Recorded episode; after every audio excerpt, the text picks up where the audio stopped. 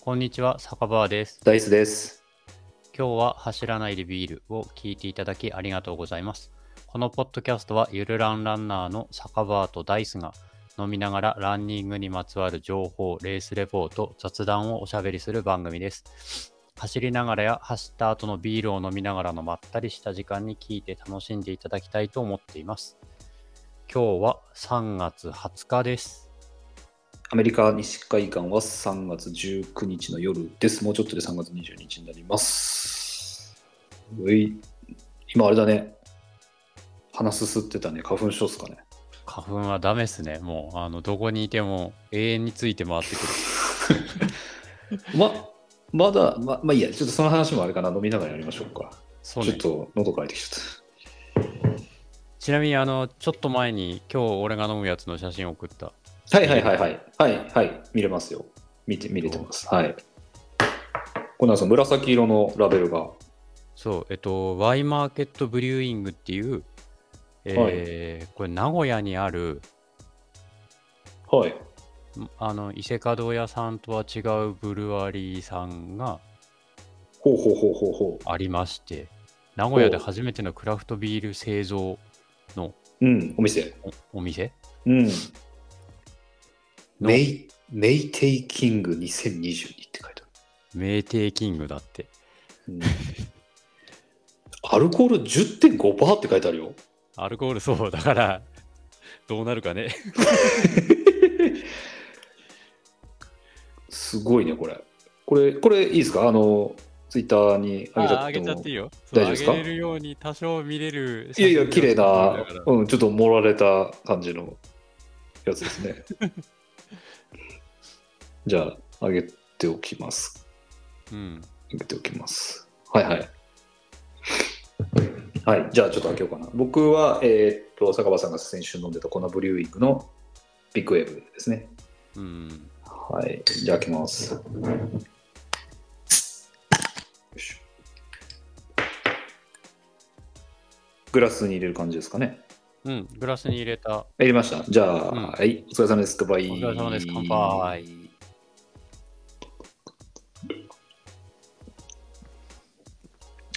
あ、うまい。どうですか、名帝キング。アルコール強 そうだよね。そうだよね。10%あればね。そりゃそうだよね。これ見た目は黒ビールだうね。ん。あ、そうなん、黒いんだ。うん。うーん。こんなでした。ど、どんな味なんですかえっと、甘みがちょっとある。えっと、普通の黒ビーうルみん。たいな香ばしさと、あと甘さがある。うんうん。あの、バレンタインの時にさ、チョコレートスタウトって伊勢門屋の。ああ、あったって言ってたね。はいはい。ううんうん、それと同じような感じ。ーん。深いけど、それより甘みが。甘みがある。うん。はいはで、糖類が入ってるからかな。い。うんうん。うん。うーん。でも10.5ってすごいね。 10%のビールってなかなかないよね。うん。濃いんだ。濃いだろうね。すごいね。あ、でも美味しい。美味しい。うん。今日は早めに収録をこう、テンポよくパンパンパンってやっていかないと酒場さんが潰れちゃうから。大丈夫だよ。あの、1回しかないから。 ああ、そう。うん。そうかそうか。どうですか最近走ってます最近走ってます。走ってます山走った。おお、そうなのうん。山というと。えっと、日立アルプスって大地さんとその昔はい。走った大三日から、前ってどっち大三日から大三日まで走ったんだよね。と同じコース、茨城県の、はいはい。えー常磐線沿いにある大三日駅っていうところから、えっと、小木津駅っていうところまでを山あいをずーっとうん、走るっていうのをやってきました。それ、なんて言うんでしたっけコースの名前。えっと、日立アルプス。日立アルプスでしたよね。重曹と確かっかて。はういんはいはいはい。えーっと、33キロ。 33キロ。これ、実際こんなになくて、うん。多分あのコースロスとして2キロぐらい余計に走ってんだ。 あ、そうなのこの20キロ付近のところのこと違う。うん、その20キロは、えっと、お岩、お岩じ神社そうそうそう。うんうん。一応ちゃんと神社に降りてってて、ああ、なるほど。うん、どこだどろうロストしたの。ロストしたのが、えっと、7キロ、はいはいはい。 8キロ、9キロのあたりが、ああ、本当だ。細かくあっち行ったりこっち行ったりしてるじゃん。してるね。この真由美神社そうそうにそう。行きたかったのかなまゆそう、真由美神社に最初行きたくて、うんうんうん。で、えっと、なんとなくコースこっちっぽいって走ったら全然違う方で、その7キロの方に行っちゃって、うん、これあれですかああ、うんごめんなさい。どうぞどうぞ。山っぷ見ながら一応走りはしああ、GPX は入れてなかったんだ。た。うんうんうん、入れてない。ああ、じゃあ地図読みしながらって感じだったのね。うん。うーん。で、真由美神社行って、戻ってきてからの方が、えっとうんうん。次、あの、別な山の方に向かう9そうキロだのね方に行きたかったけど、これが全然わかんな本くて。当だ。行ったり来たりしてる。 これあれはね、ガーミンの今データを見て見てますけど、もうすごいね、うんこうあの露骨に迷ってる感が出てるね。うん、でしょうん。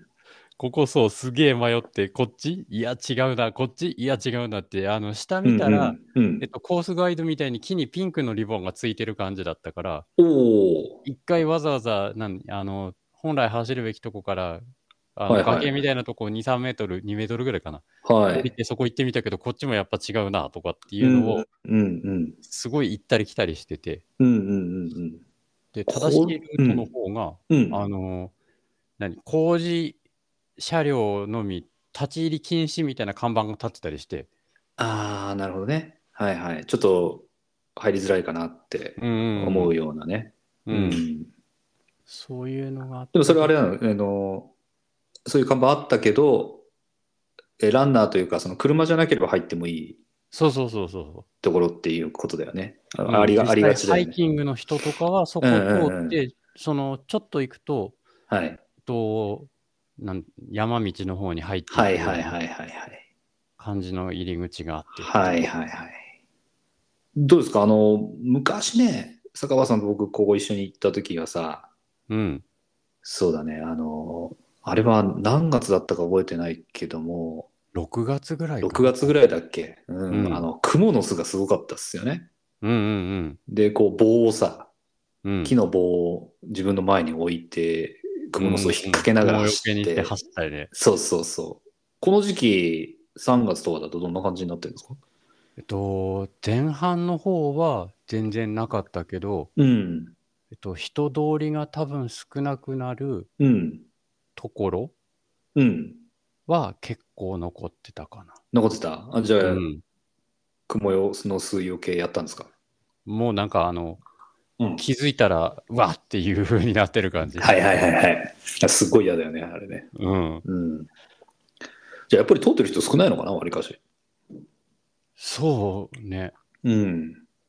まあでも、あの、その前走った時ってさ、ピンクのコース、コースガイドみたいなとこ全然なかったりしたじゃん。なかったと思う。うん。今回走ったらずっとコースガイドが点々点って置いてあって、あのピンクのリボンが。おおそうなんだ。うん。じゃあもし、その、行ってみようっていう人がいたら、ピンクのコースガイドと、うん日立アルプス、うん。うんうん検索してもらうと出山な出りてくなるんなりねを。うんうんうんはいは。見ないがら行けば。ああとできるかわかんないけど、例えば坂場さんの空場の GPX のガイド、あの、ログとか出せるなら出してもいいんじゃないですか。ああ、そうね。うん。あの、迷ったところを含めて。うんうん うん。うん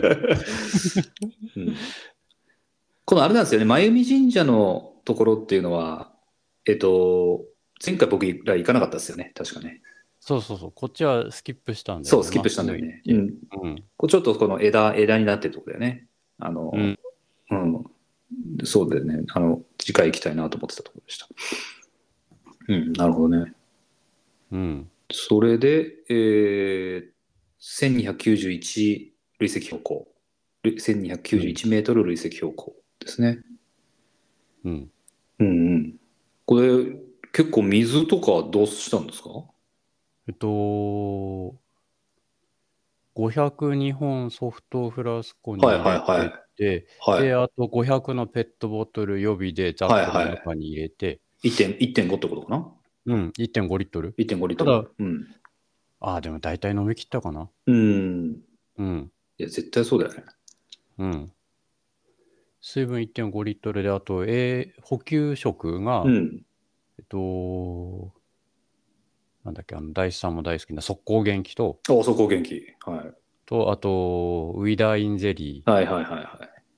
と、あと、菊池の羊羹。菊池の羊羹ね。あおうん。は美味しかったでしょ美味しかった、美味しかった。あと、手が汚れないでしょうん。 優秀だよね。優秀だよね、あれね。う。うんん。でうん。そうそうそう。あのちょうどあれですよね。あの、20キロ地点の、その別に神社の名前忘れちゃったんだけど、なんだっけ。と、お岩神社。大岩神社大岩神社、うん、のところに自販機あるんですよね。うんうんそれ以外はあれかな。まあ、わわ僕は行ったことないけど、ゴルフ場を通るんですよね。ゴルフ場をかすめて通るから。うん。うんうんうん。うん、例えば体調が悪いとか、どうしてもトイレとかだとゴルフ場のトイレ貸していただくとか、あとゴルフ場の中にもしかしたら自販機があるのかもわかんないね。うん。まあ、みたいあな。、あのね、えっと、仮設と、仮設トイレです。公衆トイレが、えっと、2箇所設置されてた。ええそうなんだ。はうん。いはその、今、茨城県北ロングトレイい。ルみはたいいはいな、はいはい。あ、そういう名前なんですか。茨城県北。はい。ロングトレイルって言って、多分、はい。普通に Google 検索したら出てくると思うので。はいはい。それ、楽しみにしてるんですよ。うん。 なんか、あれ、いや、茨城県が頑張ってるんですよね。そうそうそうん、トレイルを整備したり、で、あとトレイルをこう、つないでんですよね。うん整備しながら。う。で、それの一環で、多分今回走ったコースうんうんうも、んその、コースガイドでピンクのリボンついてたり、はいはいはい、はい。公衆トイレが設置されてたりっはいはいはい。ていうのだったと思うんでね。あと、あの、やっぱ落ち葉はどけてあった感じだったりしたから、うん。うん。今、あの、茨城県北ロングトレイルのホームページ見てるんですけど、GPX のデータが、公式が配布されてますね。これただ今回走ったエリアだけじゃなくて、多分袋田の方とか、全部あるかもしれない。あ、だけどね、あ、そっかそっか。うん。なんだろう開かない。マップもね、3つとか4つに分かれてるみたいだね。絵が出れない、絵が出てこないけども。うん。でも本当に、そう、GPX もあるし、ここを行かれる方はここ見てみるといいのかもしれない。うんうんうん。あの、普段走ってる石岡のトレランのコースより全然走りやすかったよ、こっちの方が。ああ、本当に。うん。 石岡はだって、あの、いきなり急激に登って、急激に降りて、急激に登って、急激に降りてみたいな感じだけどさ。まあそうだね。うん。うん。こっちこの日立の方はちゃんと走れ、何なんとなくここは走れる登りだなっていうようなとこがあったりとか。うんうんうんうん。うん。えっと、今見てるのは、えーっと、そう、茨城県北ロングトレイルの全線開通に向けて2021年3月および2022年3月に中央部のエリアのコースが開通しましたと。うん。アクセス良くて見どころも多く、歩き応えもたっぷりですと。えーこのコースは激しいアップダウンが連続する箇所があって、見客向きのコースですと。図書箇所もありますと。川も渡ると。十分に準備してくださいねと言ってますね。 はい。あ、そあ、来た来た来た。う。うん。これ、坂場さん、あれなんじゃないですか。これ、近いうち、開通エリア全部走って、感想いただきたいんじゃないですか。一通り、そうっす ね。うん確か、これからは山を少し走るとうんうんうん。いうようなことも言ってましたよね。うん。うん。これ、第3、あれだよ。やっぱ中央部エリアって言ってるのって、うん。えっと、袋田の滝とかそっちの方うん。がメインだよ。もっと来たかなもっと来た。もっと、だね。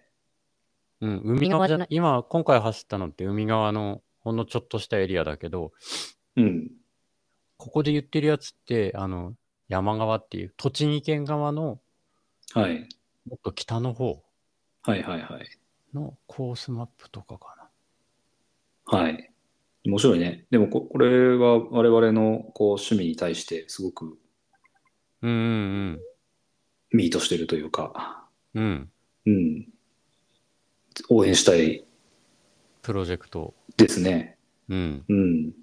ゆくゆくはね、もしかしたらここでね、レースとかやれたらね、最高だけど。まあ、仮にできなくてもね、うん。あの、練習には持ってこいだろうし、これ多分、奥久慈トレイルが一部なんじゃないかなって思うけど。なるほど。奥久慈トレイルのレースのコースが一部使われる。うん、まあ、一部この中に入っているというのか。うん。うん。そうですね。袋田関連、あとは奥久慈パノラマライン林道、うん醍醐町。まあそんなキーワードががっつり入ってますね。で、ちょいちょい、時々こう、町の方にも少し降りるみたいな感じのコースがずっと続いていて、うん。うん。補給もできるような感じですね。もう公衆トイレもあるっていうことなので、うんうんうん、面白いじゃないですか。うん。いや、応援したいな。うん。そうたまに行く、あの、アウトドア屋さん。はいはい。これを全面的にバックアップしてるみたいな、うんうんうん。バーンって書いてあったから。うんうん。じゃあ、坂場さんも走って応援じゃないですかね。そうっすね。うん。ゴミ置いてきたりしないようにしながら。いやいや、もちろんですよ。拾拾ってくるぐらいの勢いで。うんうん。まあ、あれなんですか、もう、その、クモの巣を除去してくるだけでも相当な価値があるじゃないですかね。うん。うん。あと、あの、走ってね、鳴らして、何、落ち葉を避けながら走るから。そうそうそう、あの、獣道を作るというか、トレイルを作る、うんううんん、っていうのも相当意味のある行為なんじゃないですかね。うん。うん。この前、この前じゃそうすかなりの前だけど、その一緒にこの日立アルプス走った時に、うん。後半の山を降りるところうんうんうん、で、めちゃくちゃでかいイノシシがいたじゃないですか。 ああ、いたね。でかいやつ。でかいやつす、もうなんか山の主みたいな。うんうんうん。これに突っ込まれたら確実に死ぬなっていう。そうそうそうそうでかさそのやつだったう、よねすごかったよね。なんどんぐらいかな。なんだろう、いいサイズ感。いいサイズ。感の話。大型のバイクぐらい。そうね、イメージ的にはそれぐらいのサイズ感だったうよね。ん。で、横幅とかもすげえでかくてさ。でかくてね。うん。パッと見でイノシシだって分かったけど、うん。うん。すごいのがいたよね。ほんと絵に描いたような。うん。もう見たことないけど、もののけ姫とかに出てこない、ああいうの。出てきた、出てきた。あ、出てきた うん。みたいな感じだよね。うん。うん。そうそう。で、その後にね、山を降りる頃にね、イノシシ注意みたいな看板とかあったりしてね。うんうんうん。あのーだから、すえー熊鈴かなうん。うん。熊鈴は必須なんじゃないですかね。ううんん。うんいますね、あの山には。うんうん。まあ、十分な補給、水分。ううんん、あとは、そうだね、ファーストエイドキット。工程とかいろんなのも考慮した上でそうだね。あだからこの時って、うえっん。うんと最高気温がうん。結構朝の早い朝9時ぐらいから走り始めて、はいはいはい。で、えっと、5時間だから2時ちょいうん。他に確かゴールうん。だったと思ったけど、うんうんうん。こうその山に入っていく途中、大三駅から、うんあの最初、日立の研究所の方に向かって遡っていくじゃん。はいはいはい。そうそですのね。時に、えっと、同じようにあのトレランザックみたいなの背負って、うんうん。走ってる人と一緒になってて、おお、そうなんだ。うん。で、その時は今日どこまで行くんですかとか言って、私は真由美神社まで行きますって言って、俺はその、音律まで行こうと思ってるんですとか、うんうんそういう話してて、うんうん。で、あの、午後になったら気温が下がるって天気予報でも言ってたから気をつけてくださいねみたいに言われながら、おおなるほどね。実際下がったんですか寒かった。ああ。朝走り出した時は暑くて、あの、上、ウィンドシェル着てたけど、うん。それ脱いでロンティーと普通の、ない、ランランパンとうん。タイツで走ってたけど、うん。うん、お岩神社過ぎたぐらいからすげえ寒くなってきて、うん。言った通り気温下がってて、ウィンドシェル着て、うんうんうんうん。で、走りましたっていう、うんうんうんうん。はいはいは気温への備えみたいのを、こんだけ長い距離だとね、ちゃんとしとかないとね。い。まあそうだよね。うん。うん。よっぽど 真夏じゃない限りは、まあでも1枚、一枚はやっぱ持っといた方がいいよね。何、何、何があるか分かんないからね。怪我して動けなくなっちゃうとかね。そういうのも含あ、めだてか。ら、ザックの中には、うんえっと、替えのロンティーと、そうだね。 T シャツとロンティーうと、ん。あと補給用のジェルも1個、はいはい。よ、多めに、多めにってことうんかカなロリーメイトのゼリーは持っといて、うんうん。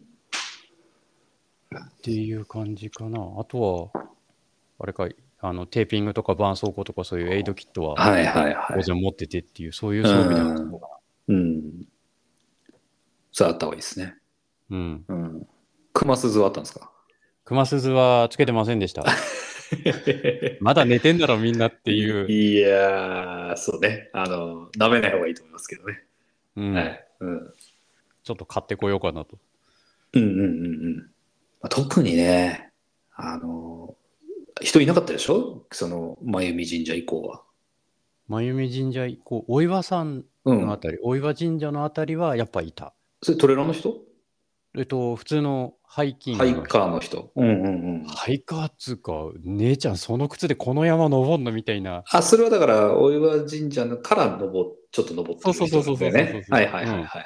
で、お岩神社の方にまた降りる人だよね、きっとねうん。うんうん、特にあれじゃないですか、その中間地点のお岩神社以降があまりいないじゃないですか。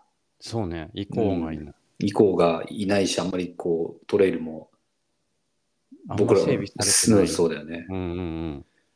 そうそう。まあ、僕らが行った時の記憶だと、結構こう草もすごい生えてて、まあ、6月だったっていうのもあるけど、なんか短パンとかだと足切っちゃうすり傷がいっぱいできそうな感じのコースだった。そうだったよね。うんうんううんんだからタイツ系、もしくはうんロングパンツうん。系はあった方がいいかなって感じだったね。うん。うん。まあでもいいよね。あの、喧騒を忘れてさ、うん。そうそう、普段ね、PC ばっかり見て、頭おかしくなってる、頭を 人リからするとね。そうリセリセットしてね、うん。あこう、世の中ってこういうところに存在してんだなみたいなのをうんうん。感じるにはすごくいい。うん。うん。うん心のデトックスみたいな感じですよね。自分のちっぽけさがね、感じられるから。そうそうそうそう、いいですよね。はい。う。うんん。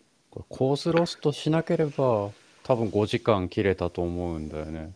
ああ、はいはいはい。結構タイムを意識したんですかそこまでじゃないかな。ジャスト5時間ぐらいうんうんを狙ってて、うん。うん。っていうところだからどれぐらいのつもりでいたんだろうキロ10分は超えないようにぐらいなうんうんうん。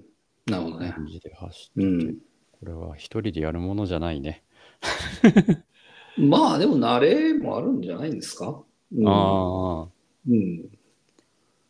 た多分だって当時我々の総力だったらやっぱり2人ないしが良かったかもしれないけど、もう今の坂川さんの総力だったらやれちゃうんじゃないですかね。うん車は、えー何駅でしたっけ車は朝小木津に置いてで電車で一回大三河まで行ってなるほど、なるほど。そこから走ったんそのままあのもう天気予報を見てえっと、午後から天気崩れるっていうのは見てたから、あの、うん。走り出し寒くなるから気をつけてって言われたみたいに、うんうんうんうん。あんま天気が良くないのを知ってたから、着いたらそのまま車にダーって流れ込めるよううんうに。んうん。それいいっすよね。ううんん。そうじゃないとね、電車を待たなきゃいけなくなっちゃうんだよね。大三河に車置いちゃうとね。 うん。また寒い中30分待つとか辛い。つらいつらい。あ途中、着替えの T シャツで着替えたんですかうん、着替えなかった。あ、着替えなかったんだ。そんなに汗かかなかった、そこまで書かなかったかな。ああ、そうなんだ。やっぱ人によるのかな。あとはその僕、ダメなんですよね。気温によるんだと思うんだよね。周りが寒かったから、うんうんうん。うん。だから、あの、前、大地さんと一緒にうん6月走った時ってすげえ汗だくになってて、なったよねどっかの山の山頂で着替えたじゃん。着替えたね。うん。ただ今回そこまで全然すあのすげえ汗だくっていうほど汗はかかなかったから、うんうんうんうん。うん。僕はあれだな、寒かろうが暑かろうが汗かいちゃうんだよな。代謝がいいんですね。うーん、まあ、なんかそれはよく言ってるけど、本人は困ってんだよ汗かきすぎで。ね。うん。でも3時間ぐらいかな、走ってると汗止まるんだよね。それもまた不思議な感じだけど、まあ、水分がから体の中でうんなくなってるのかな。単純に脱水なだけじゃないの。うん。 取ってはいるつもりなんだけどね。うん。で、特にさ、うん。特にさ、その腰のうん。真後ろのところ。うんうん。えっ、と、お尻のちょっと上って言えばいいのかうな。ん。ここがすごく汗かかくし、おーん。背中から垂れたりしてるのもあるのかもわかんないんだけど、うん。そこが汗かくし、そこがこう走ってると濡れるんだよね。汗でうね。んうんうん。で、濡れてさ、それが冷えるんだよね。あー。そうそう。で、それがね、すごく不快で、うん。うん。毎、毎回ね、毎日だよね。毎日困ってるね。ランニングするときって T シャツかロン T かは着るけど、その中って、いや、もうほぼ一枚だね。あーまあ、よっぽど寒い時とか雨降ってたらレイン、ウィンドシェルドが羽織るけど、うん。まあ、だから2枚だよね、多くても。うん。えっと、普段から、普段から、えいい夏場とかはうん T シャツ1枚で走るけど、うんうん。この、ちょっと肌寒いかなぐらいの時とか、あと、ロング走る時って、あの、俺、えっと、本当は何、あの、網網を着たらいいんだろうけどああ、さ、はいはいはい。恥ずかしいですね。そうそうそうそう、あの、セクシーになっちゃうやつ。うん、セクシーになってるや つね。じゃなくて、あの、ユニクロのウルトラドライの T シャツはいはい。を、中に来て。うんその中に着てて、うん。だからそうすると、そあのどっか一箇所に汗が何溜まっちゃうような感覚もなくて、ああ、本当に。うん、試してみようかな。それあれでしょうウルトラドライが吸い取ってくれて、乾燥してくれるから、うんうんうん、あんまりその汗が垂れちゃうとか、冷え、冷えの原因にならないってことなのかなうんうんうん、うんと思っている。うんうんうん。なるほどね。うんちょっとそういうのもちょっとといろいろ試してみようんうんう。うん。たまたまウルトラドライ T シャツ買ってきたし。うん。今それ部屋着として使ってんだよね。すごい心地いい から。だから走るときはそれ脱いうんうんうで、んランニング系の T シャツ1枚着て走ってるみたいなのが割と多いんだけど。そうランニング系の T シャツってさ、なんだかんだ言って汗吸わないのが多かったりするじゃん。そうかもしれない。うん。そうかもしれないですね。うん、うん。あんまそれが好きじゃなくて、っうんうんていうので着てることがちょいちょいあるかな。うん。うんうんうん。なるほどね。ちょっと試してみよう。うん。そうなんですよ。だいや僕はね、だから、あと思ってるのは、その、うん腰、腰のそのお尻の上の部分に、うんうんや、や、やろうかなと思ってやってないんだけど、そのハンカチとか、うん、タオルをちょっとそのランパーの間に挟んで、えうっと、んだから肌、肌とパンツの間ね。肌とパンツの間に挟んで、ちょっとペロってハンカチ、ハンカチって言ってもその、なんつうの、スポーツタオル的なやつ小さい。うが、んちょっとその、ランパンの裾からちょっと出てるみたいうんな。うん。いう状態で走ってみようかなみたいな気もちょっとしてるんだよね。あー、うん。そうすると、この腰の不快感っていうのが若干軽減されるんではないかと。うんうんちょっと持ってるんだけど、まだ試してはいないね。そうそうそう。それね、一個課題なんだよね。うんうん。坂本さんないですかあんまりその腰、後ろの腰に汗たまる的なのってあまり感じたことないですかそそこは全然気になったことああなー、い。人によるんだな、やっぱり。ああ、そうなんだ。うん。あーなんだろう、冬場はさっき言った通り、はい。そのドライ T シャツみたいなやつ中に着て、その上にロン T 着て、で、ウィンドシェル羽織ったり、ウィンドブレーカーみたいな、なんか厚手のシャカシャカしたやつ着たりとかはしてうーる。ん。で、夏は、えっと、普通にランニング用の、うなんん。て言ったら、普通のランニング、あの、タンクトップみたいなやつ、うん。着て走ってとか。で、そこまで気になったことはないかな。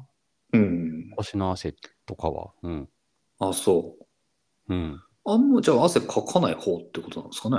それといやもーうまくうまくうまく逃がすそのウルトラドライみたいなのでうまく逃がしられてうるんできてるできてるってことなのかうん。だって、あのーそう、東京マラソン走り終わった後も、俺の顔見て分かる通り、あのー天然の塩がいっぱい取れてたじゃんっな。そうだね消費 者ね。うん。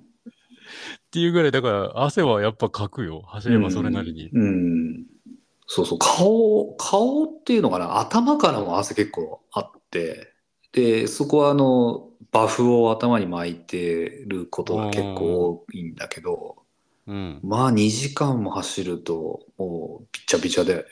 あんまなんないですかえっと、夏場とかは、す、すごいことになる。絞ったら水出てくるんじゃんっていうぐらい、キャップはやっぱ水吸ってたりしてるよ。うーん。うん。あ、そうなんだ。うん。でも今の、乾い今の時期は、今の今の時時期期は、そんなでもない。今日も、こう、撮る前1時間ぐらい走ったけど、は、うん。あれだったよ。帽子に、キャップに塩が浮いてるぐらいだったよ。あ、そうなんだ。うーん。僕逆にあんまり塩を送ってないんだよな。多分乾いてるから塩浮いてんじゃないのその汗かいて、かいた汗が。はいはいはい。確かにまあ、フルマラソンぐらい走ると見えてくるけど、うん。 1時間ぐらいのランニングで見えることはないな。今日は1時間ちょいうん。 15キロぐらい走ってきて、うん。で普通のあのアシックスさんのキャップかぶってたけど走り終わったら潮吹いてたよ。あ、本当に。うん。だから気候とかいろんな条件はあるんだろうけど。まあね、それはどういうことなんだろうね。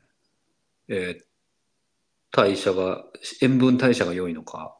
そうね、どういうことだろう、ね。どういうことだろうね逆に塩取りすぎなのかいや、わからない。わかんない、わかんない。うん。でもかなり個人差ありそうだね、その辺ね。うん。僕がバフ巻いて、1時間なり1時間半、2時間なり走って、うん。まあ、汗いっぱいかくんですけど、それそれが乾いて塩見えてるみたいなのはあんまり経験ないですね。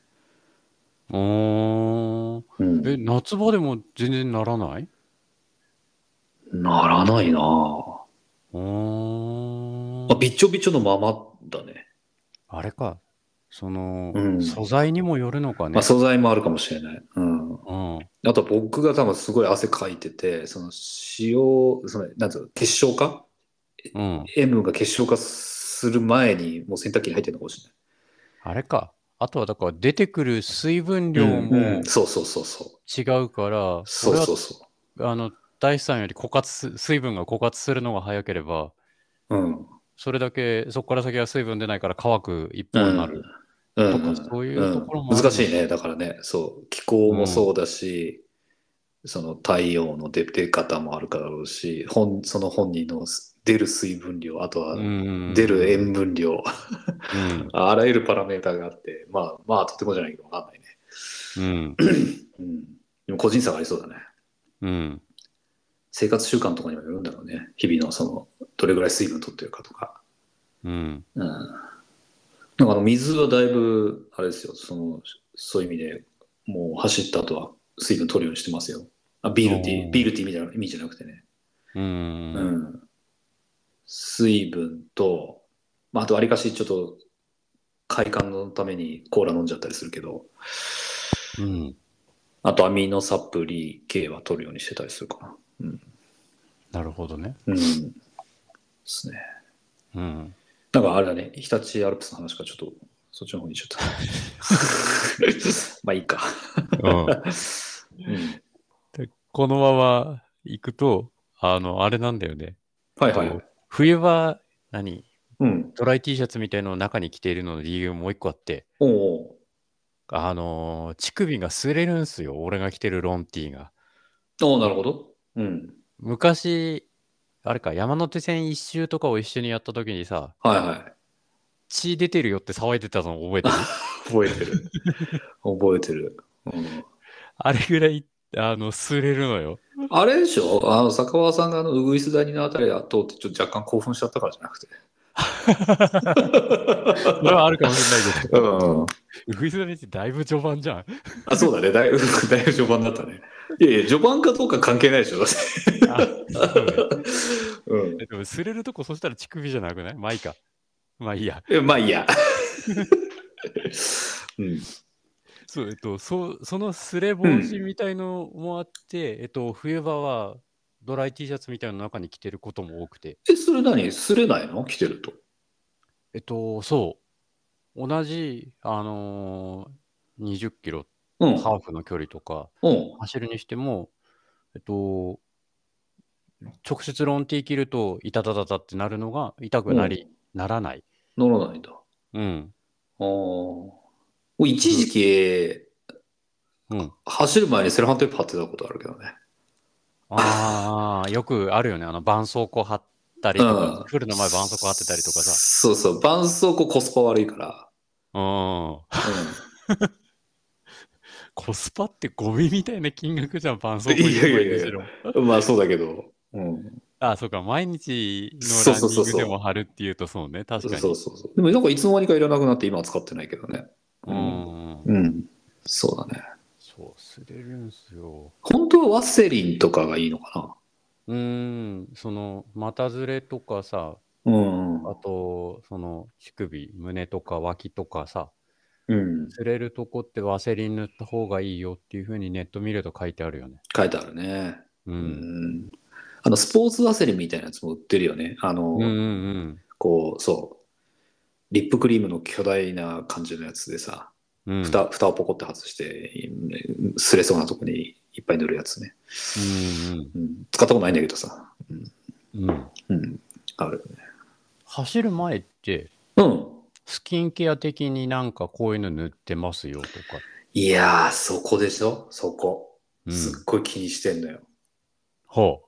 男は美も大事ですかね。いやいや、違うん ですよ。あの、まあ、今の時期まだなんだけど、カリフォルニアのしし紫外線なのかなああ、日日強がそうだね。強くてうん。焼けるんですよ。うん。大丈夫ですか、うん大丈夫です。すいません。大丈夫ですか焼けるんですよ。で、うこん。の前、出張で日本帰ったじゃないですか。うんうんそしたら、あの、会う人会う人、会社の人ね、あ僕が走ってるとか知らない人も含めて、うん。 うん。焼けましたね、つって。 おーおーすっごい言われるの。おでさ、なんかさ、遊び回ってるみたいじゃん。ーそうね。カリフォルニアで日焼けしたらサーフィンとかそういうの方がイメージさそれうてるそよね。うそうそう先にそう。うん。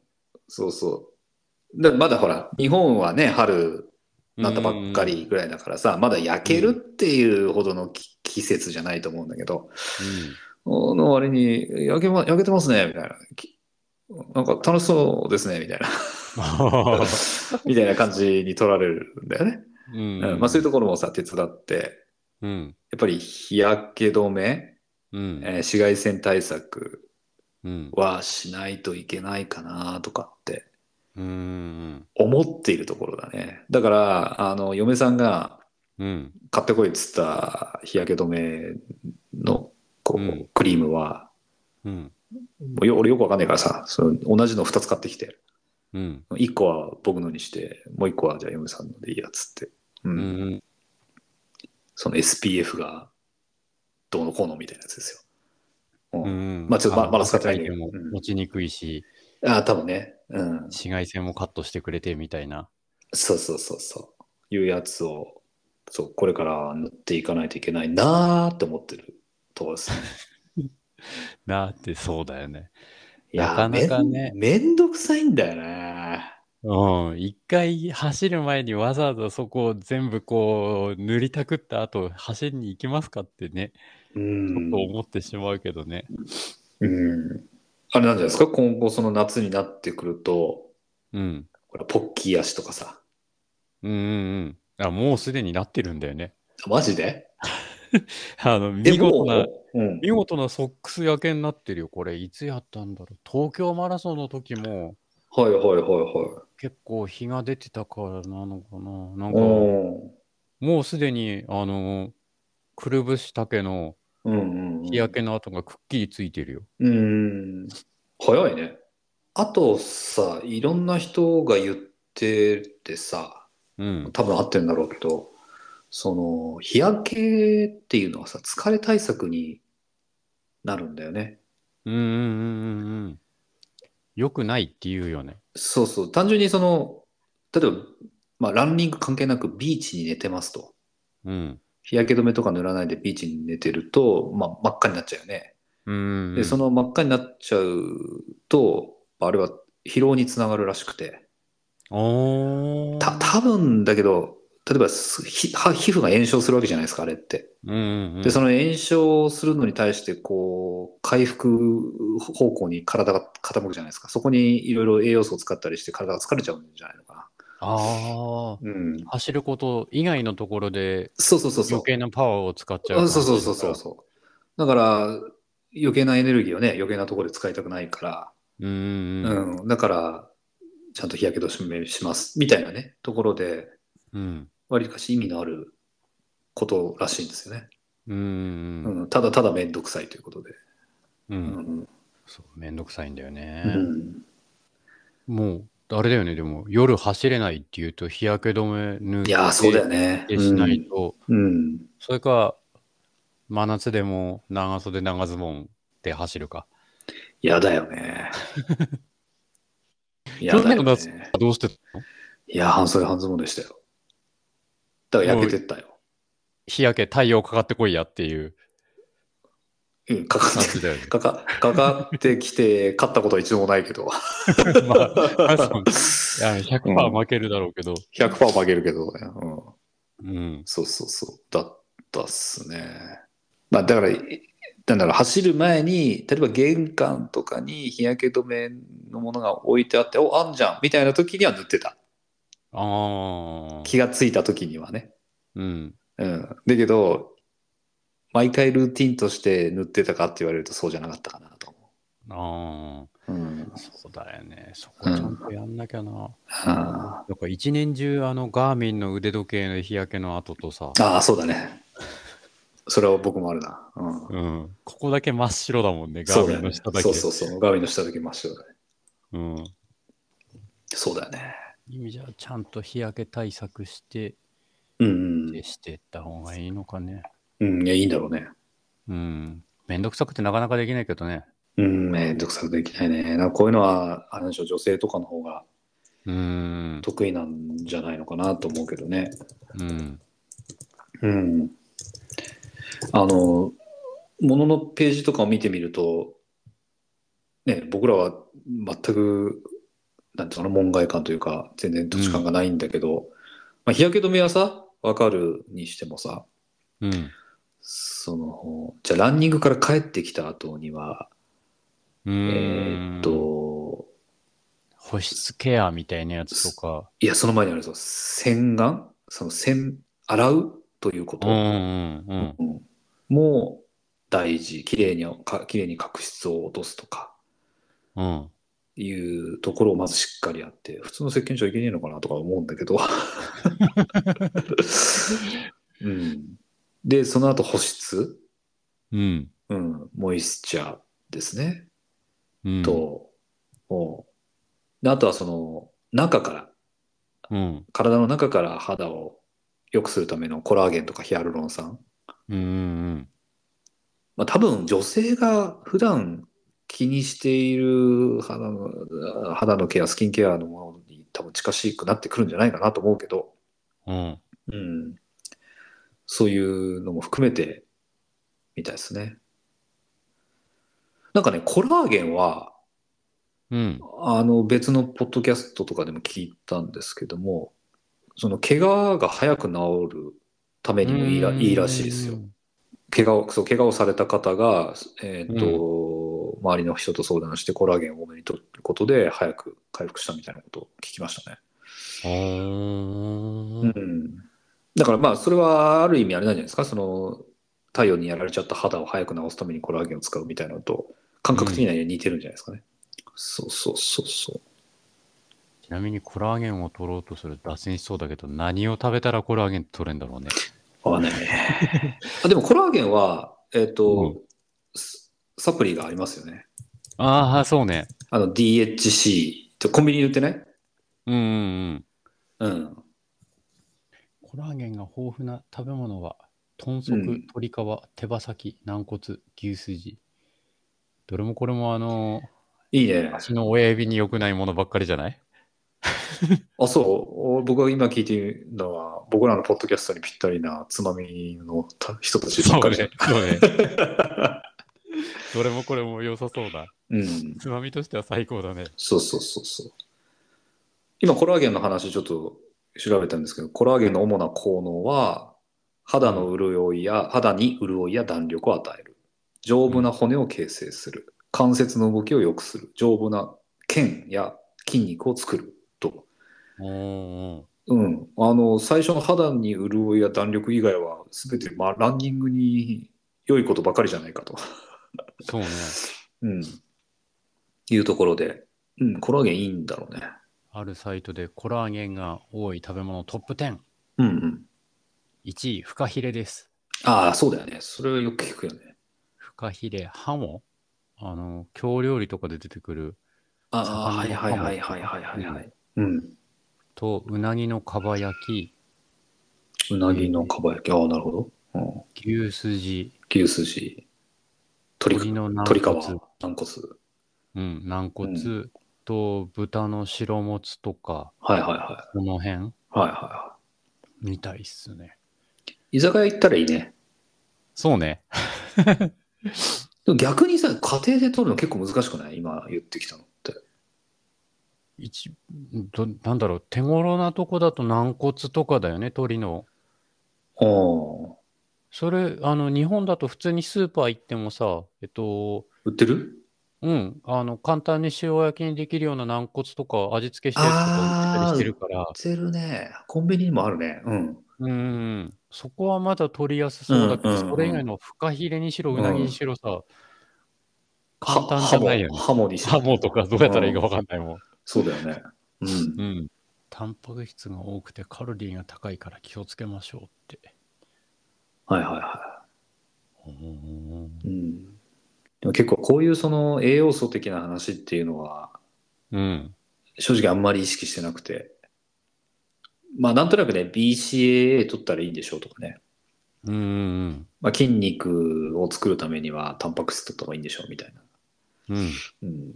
うん、ぐらいのことは理解してるけどちょっとあんまそれそそっから先とかもっと細かくとかは分かんないな、うん。うん、え、意識的に取るようにしてる食事って何かあるのすげえ脱線しまくりな気がするけど。いやいや、いいいいんじゃないですか。あの、アミノサプけ結論アミノサプリになっちゃうんだけど、BCAA は取るようにしてますね。ああ。やっぱサプリメントで取る感じ。その食べ物で何かこれはなるべく毎日1日1回は食べるようにしてるとか。ああえっと、そういう意味で言うと先に俺が言うと、うんえっと、豆腐はいはいはいはいはいはいはいはい。えっと、ちっちゃい、はいはなんだい。ろう一人前用の冷ややっこのみたいなやつとかは、うんうんうん。一日一個はなるべく食べるようにしてて、うんうんうんあれだとなんかいろんな、何、あの、何が入ってんだっけなんか良さげなやつがいろいろ入ってたから豆腐にしてんだよね。うん。うんうんは意識的に食べてて、うん。うんそんな感じのやつってなんかあったりするのかなっていう。あのーバナナ、僕食べてますね。あー、うん。毎日、どこかのタイミングで毎日1本は食べるようにしてて、まあ、お腹空いちゃった時にも食べたりするけども、うん。確かあの、バナナにヒスタミノ酸が含まれてて、うんう。ん、で、まあ、エエネルギー補給はもちろんだけども、その運動中の、うん。なんていうのかな、その筋肉のダメージみたいなところうん。に対しして効くはずで、うんうん。それを信じて、うん。うん、食べてるね。ううんん。まあ、確かに豆腐もそうだよね。うん。タンパク質とかは結構多めに入ってんのか豆腐、豆腐はそうだよね。うん。うん、そうカロリー低めでお腹にたまるし、いいことだらけなのかなと勝手に思い込んで。うんうんうんうん。いや、いや、いいんじゃないですか。そうそう。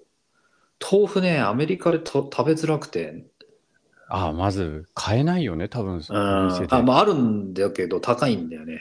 日本より全然。然。そうそうそう。だだか。からら、 1丁100円前後ぐらいで買えるけど、そんなもんじゃ済まないんだよね。確かね5、5ドルとか6ドルとかしてんじゃなかったかな。 700円近くしちゃううん、い。やそうそうそう。高 っ。 高いでしょ。うん、高いね高高級食材なんだよね。うんうん、だからタンパク質はなんだお肉、お魚は、うんうんうん意識的には食べるようにもちろんしてるしけどね。うんうんサプリとかはあんまり使ってないかな、うん正直ね。うんでもまあなんか、ちょっと最近興味はあって、うん。うん、いろいろ、あれなんですよ、アメリカすごいサプリ大国で、うんうんスーパーとか薬局とか行くと、もうん。うん。う、なんつうんだろう、もう、お店の半分ぐらい、ちょっと言い過ぎかな、お店の3分の1ぐらいはもうサプリのコーナーみたいな感じになってたりするんだよね、お店によっては。おうん、それってあれ、あの、日本で売ってるタブタブレットみたいな感じの、あの、ちっちゃいボトルに入っているのそがうずそうらそーう、っと並そんで、うんそう、基本的にはそう。そあーう、タブレットだと思う。うん。まあ、錠剤、あとまあ、下流のものもあるかもわかんないけど、の。うん基本的には錠剤なんじゃないのかな。うん。うん。まあ、いろんなのがあるんだよね。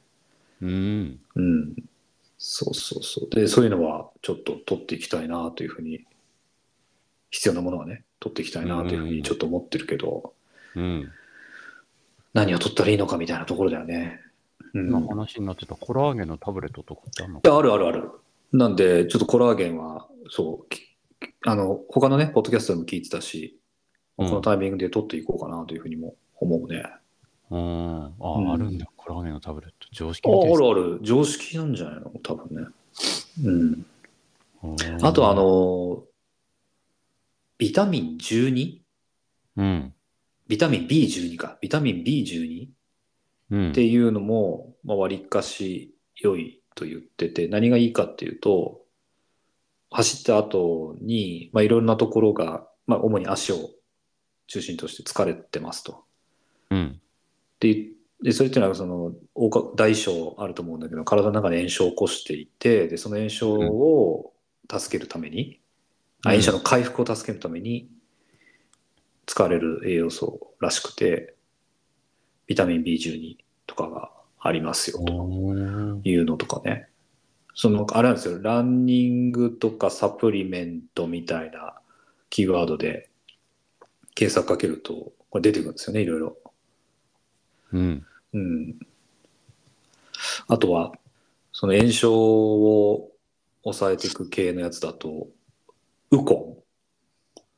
ほうー。ん、ウコン。うん。あれって肝臓を助けてくれるだけじゃないんだ。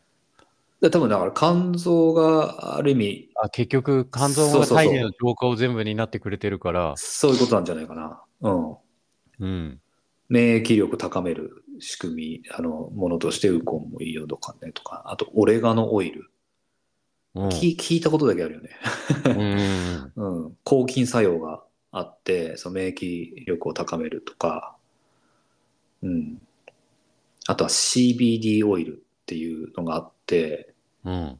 あの、睡眠の質を上げるとか、う。うんんまあ、マグネシウムとかはね、まあ、わりかし我々もよく知ってるやつだったりもするけど、うん。うんまあ、そういうのがいろいろ書いてあるんですよね。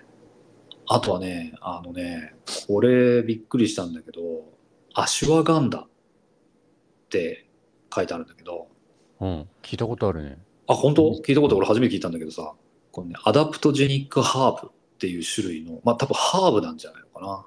うんうんうん。、で、えーその人間のストレス、そのストレスというのは身体的なストレスとか、メンタル的なストレスも含めて、うん。そのストレスの、その、減少に役に立ちますよとうん。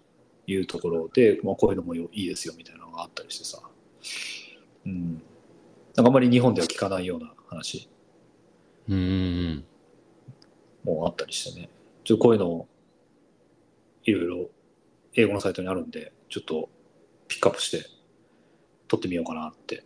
うん。思いますねうん、なんかね、で例えばそのさっきのハーブのやつとかは、うん。そのじゃあ、じゃあ今日飲んだら明日良くなるかって、そういうことじゃなくて、らしくて。うん。多分積み重ねだよね。そうそうそうそうそう。ジェネラルに日々とってることで、うん。例えば睡眠の質がこれで5%改善すると、ううんん。 1ヶ月後、2ヶ月後には、すごくこう、福利、福利効果で良くなってきますよ、というようなことだと思うんだよね。うんうんうん。うんまあ、みたいなね、あるんですようん、いろいろ。なんかさ、なんとなくさ、サプリを飲むっていうことに若干抵抗があって、うん。なんかこう食べ物で、リアルフードでなんとかしよう、的なうね、んうんうん。気持ちもあったりするんだけど、まあそれはそれ、それはそれで足りないところはサプリを補えばいいじゃん、みたいなね、うん考え方だと思う思って、うん、使えるものを使っていこうかなっていうふうに、ちょっと今、うんマインドチェンジをしている感じかな。うん。うん。多分日本でも探せば出てくるんじゃないですかね。うんうんコラコラーゲンは良さそうだよね、なんとなくね。うん。うんうん。あとはそのビタミン系、間違いないんだろうなとか。どこまで考えるかだね、このコストっていう面が今度出てくるじゃん、サプリメントとかそういうのを取ろうとすると。まあそうだね。それが単純にランニングっていう趣味のためなのか、あの健康寿命のためなのかってすげえ親父くせえこと言ってるけど。いやいやいや、うん。あ、で、僕は、そうそう、まあ今まで撮ってなかったけども、ちょっとうんこれからは意識しようかなって、素直に思っうんているかな。やっぱりあれじゃないですか、長くこの趣味楽しみたいじゃないですか。そうね。うん。なんでまあ、聞きますよっていうものに対しては、うん。うん、トライしていきたいなと思うけどね。うん。まあ確かにコストとの相談はありますよね。うん。でもさ、睡眠の質が改善するとかさ、ストレスが減少しますよみたいなやつはさ、例えばさ、嫁さんと一緒に摂取することでさ、うん。あの、家庭内の、なんていうのココスト的なハードルを下げることができるよね。そう ね。一緒に飲んだら、こう、コラーゲンたっぷりだから、あ、そうそうそうそう。肌にいいよとあ、か、そそうういうそうそうのそをう言そえう。ばね。そうそうそうそう。そうそうそう。これランニングに効くんだよねって言うとさ、ダメだよね。うん。コラーゲンすごいらしいようんとかって言えばね。うん、こう肌にもいいし、うん、ねすその炎症を回復するにもいいし、うん。まあ、そこはあんま言わなくていいのかだから、うん、いいらしいよっつっうんて、うんでねコラーゲンなんかね女性はそれが肌にいいことはもうし事うん実周周知の敏じ感ょ敏感で気にしてるだろうからね。ねそうそうん。う一緒に摂取しようよって言言えばうんうんうおん、財布の紐も緩みがちになるんじゃないですか、そうっすね。そうなることを期待して。うん、そうだねうん意外にそこが一番関門が苦しい関門だったりするかもしれない。 あとはあの別なところで言うとそのオメガ酸系脂肪酸うん。っていうのがあって、うん。うん、これも結局はそのなんだっけなエネルギーを、うん。その血液を使ってエネルギーをその運ぶんですけど、うん。そのし脂肪をね脂肪をエネルギーに変えて血中を運ぶんですけども、うんその運ぶ物質のなんか手助けをするみたいなことが書いてあって、うんそのオメガ3系脂肪酸っていうのが、まあ、お魚、うんうんお魚とかあとはナッツ系に含まれてるらしいんですけど、まあ、なんかいいらしいですよね、おーうんなんかねこうやって並べると本当にね何個サプリ取んなきゃいけないんだみたいな感じしてうんくるよねうんサプリだらけになっちゃうよねサ。プリだらけになっちゃうねそうだねそんな日常の食材で効率的にそういうの取れればいいんだろうけどね。そうだねううんん。結構それ難しいよね例えばそのこの食べる魚食べるお肉野菜の中に我々が今欲しいと言ってるビタミンやらそのオメガ3系脂肪酸やらコラーゲンやら B ビタミンうん B12 やらね、ううんん。アッシュはなんとかみたいなハーブ系のやつやらどれぐらい入,、うん入ってんだとかねそれは必要一日に必要な量なのかっていうのがよくわかんないもんね、うん。うん、だから結局入ってるか入ってないかわかんないからサプリをサプリも取りますみたいな風になりそうな気もするけど、うん。うんあれか、線図があったらいいのか。そうだね。線図あったらいいね。線図あったら走ってる時取ればいいよね。そうね。別足に。痛いっていうのも回復してくれるだろうし。そうだよね。ううん、ん。 10キロに1つ飲めばいいもんね。うん。まあ、お後がよろしいようでみたいな感じだね。そうね。うんどれくらい ?1 時間ぐらい取ってんだね、もうなんだかんだで。そうだね。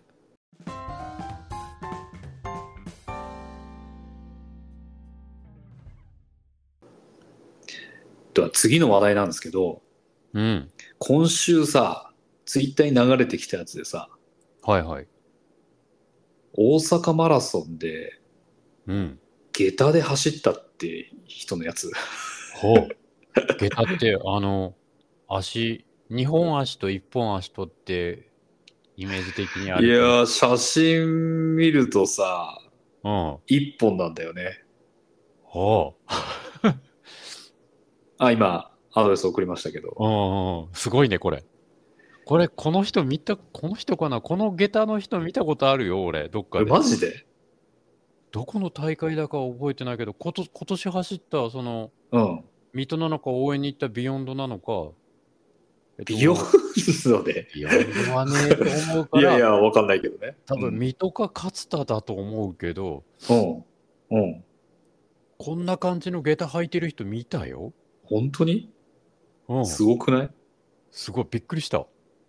水戸で見たのかなかっこかっこ言いながら走ってて、うんで、あの、最初に見た時と、あと、ゴール前後ぐらいの時にもう一回同じ下駄履いてる人見て、両膝血だらけになってたよ。すごいねえこれさ一こ本足ってどういうことなのうバランス取ったりとかね。あ今ツイッターで下駄マラソンで検索したらビデオ出てきましたけどうん。すごいね。本気で走ってるね。アドレス送りましょうか。待って、自分で検索する。あ、本当？うはいん。もう全然普通に走ってるね。結構いるしかも。なんかね、2人いるね、少なくともね。ねうん、え。いや、つわものだな、これ。特にこの、サブ3.5してるんだよね、この人ね。 3時間28分って言ってるからそうだね。そうそうそう。で、あの、ビブ、えっ、と、ゼッケンがさ、うん。下駄って書いてあるんだよねわかりやすいね。うん、で闘魂を鉢巻きをとしてうん。下駄の方が早いよ、もしかしてカーボンなんか履くより。そうね直にアスファルトの反発を得られるからねねえ。いや、でもすごいよねこのバランス感覚とさいな。うん。もうあれだよねフォアフットとか ミドルとかさかかとからとかさ、なんか超越してるよねうん超越してるね。これ、多分ミドルなんだろうけどさ、こけないで走ってるから。そうだよねフォア寄りのミドルなフのォかなそうそうそう、フォア寄りのミドルだよね。フォア寄りのミドルじゃないとおかしくなるよね。おかしくなるね。だからこれ、下駄のさ、一本刃っていうの、一本刃の、うんうんうんもうさ若干こう前傾な感じに削れてくんじゃないのああ、足の削れ具合として。そうそうそうそうそうねそうじゃないとスピード出ないよね前に行けないからさうんうんうん。そうするとある意味フォアフットに近いくなってくるのかもしれないねそうね。いや、すごいな、これ。わらじとかさ、よく聞くじゃん、よく聞くね うんそれとはまた別の次元なのかね、こ れって。別の次元だよねねあるよね。わ、わらあち、あと、はだしね。はだしうんうんうん。うん。まあ、あとは、普通の乱臭系え。うん。に、新しいジャンルだよね。下駄っていうね。下駄は、そうね。マジで俺どこで見たんだろうびっくりしたんだよな、でも。いや、すげえのがいたって思って。すごいね。でも、この人ネタじゃないんじゃないのこれ。なんかガガチなんじゃないのかな。なんとなあく。る人のツイートだとクッションが貼ってあるとか、下駄に。下駄、これ、あの、大地さんが送ってくれたこの画像って、うん。下駄の下がなんか、ボコボコボコってしてるじゃないあ、してるね。あ、これ、け削りしろじゃなくてってことか。削りしろじゃなくてゴムゴムっぽいね、なんとなくね。あが貼ってあってるらしいっすよ。あ。あとなんか足首にさ、テーピングみたいのしてるよね。してるね。これ、この、単純に紐のすれ防止じゃないのっていう気もしちゃうけど、でもそしたら、ほら、かかととかさ、うんうんうん。のすそうかれ、そっちの方もあるからね。これ、多分、グギってやらないためのお守りみたいなもんなんじゃないですか。うんうんうん。後ろに持ってかれないようにするための、うん。前とか後ろとかね。うんうんうん。すごいよね。すごいね。なんで、下駄で走ろうって思ったんだろうね。そうね。これ、あの、ツイッター見てたらすごいの書いてあるね。うん。マラソンの規則で厚底は4センチ未満ってさ、ほら、昨今話題になったじゃないああ、はいはいはいはいはい、まあは厚い。底が4センチ超えてる超えてないって。ああ。残念ながらこの人4センチ超えてるよね。あ、そういうことこれ、規定違反だってことそうね。いや、これは認めてあげたいもいいんじゃないのねえ。なんか次元が違うよね。うん。ただし、下駄は除くっていう一文を追加してあげてもいいんじゃないのかな。うん。そのこ、この話と関係してるのかどうかもわかんないけど、一本下駄でウルトラマラソン100キロを2度完走してる人がいるとか、なんかそういうことも書いてあるね。すすごいな。ごい。ね。世の中広いね。ああ、まだまだだね。上には上がいる。靴チャイマンネン、下駄伝年って言って、3時間28分55秒で大阪マラソン完走。自己ベスト10分更新しましたって書いてある。すごいな。すっごいね。これそのウルトラマラソンの大地さんが今言った、うん。専門のやつなのかねこのどこだ見失ったこの下駄ってなんか特殊な下駄なんじゃないのいや、わからないけどね。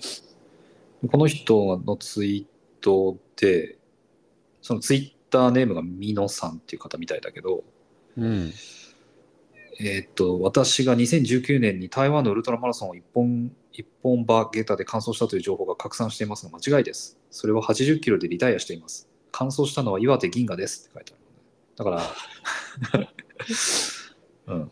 でも完走してるんだね、別の大会でね。そうねすごいね。でもこれさ、やったことないからさ、うん辛そうだっていうことだけはさ、伝わるけどさ、うんうんうんどれだけ辛いのか、やってみたら実はいけんのか、うん全然わかんないね。でも、おそらくいけなそうだよ ね。 うんまずそうその立てるのかっていうさうん。そこからな気がするんだよなうん。あ、その、ミノさんが言う書いてある過去のツイートで、ゴムを張っていない一本馬下駄で走るのは難易度が高いって書いてある。おだから、一本馬下駄ランニング界にもいろいろあるんだね。ーなんかあるんだね。ゴムありとかゴムなしとかさ。おうおううん。あと、紐がす、足裏は大丈夫だけど、紐が擦れて皮がむけてしまうのでテーピングをしていますと。なんか足、あー足、親指のあたりとかテーピングしてるよね。テーピングしてるね。うん。熟練者だと問題ないそうですが、まだ走りが雑だということですねって、このご本人さんが書いてるね。おう いや、すごいな。いやー、レベルが、ちレベル違う、次元が違うね。次元が違うね。この人がカーボンとか入ったらどうなんだろうね。サブスリーとかできるのかどっちに触れるんだろうね。な。うん。走りづらかったりしてね。 うん。これ、これある、出てくるよ。もうちょっと下まで行くと、うん。えっと、一本ブレード369はい。ミロクっていうそうです。お値段2万1000円です。え、この下駄の値段そんな雰囲気の下駄が2万1000円します。おおマジか。すげえな。それ、ベイパー買えるじゃん。ベーパーは2万6000円だから、ベーパーにはちょっと届かない。じゃあ、ベイパー買うんだったら下駄買った方が早いか。そうそうそうそう。マジか。ベーパーとかメタスピードは2うん万後半、2万5000より上だから、あ、じゃあ下駄の方が安いじゃん。ゲートの方が安い。ってならないよね。ならないね。すごいね。いや、でも、これ足首を痛める未来しか見えないな、自分がやったら。 うん。一本ブレイドっていうんだね。うん。これ商品名なのかなもしかして。みたいだね。なん、やっぱりなんで、下駄で走ろうって思ったんだろうね。いいことずくめなのかね。聞いてみたいね。ううんん。すごいね。うん。世の中広いね。っていう方もいらっしゃると。うん。これ海外でやったら、めっちゃ人気者になりそうだよ。本当だね。日本でもこんなに注目されるからね。すごいなあ世の中広いなあ今、LINE しました。はいはいはい。ありがとうございます。あ、これですね。うん。一本ブレイド。一本ブレード。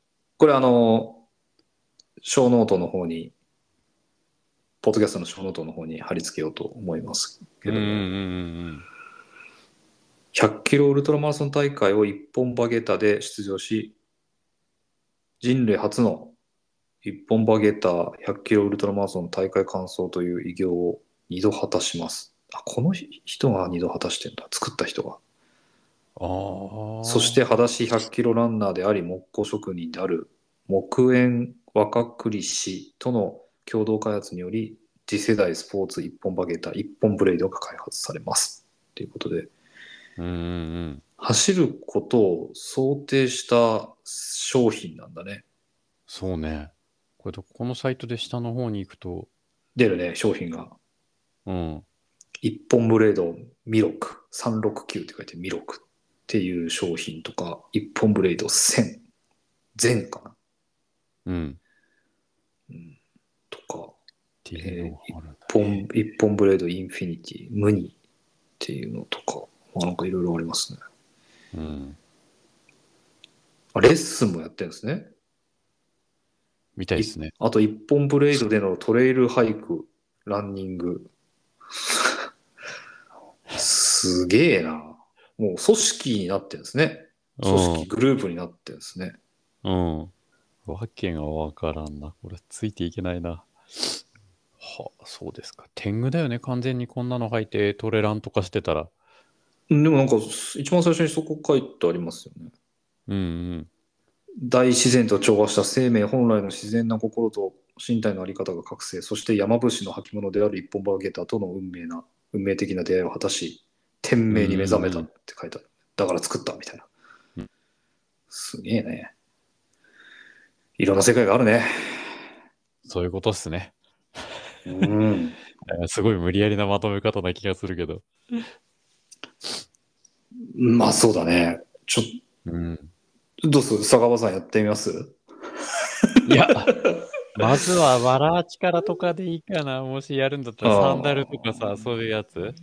うんうんうん。うん。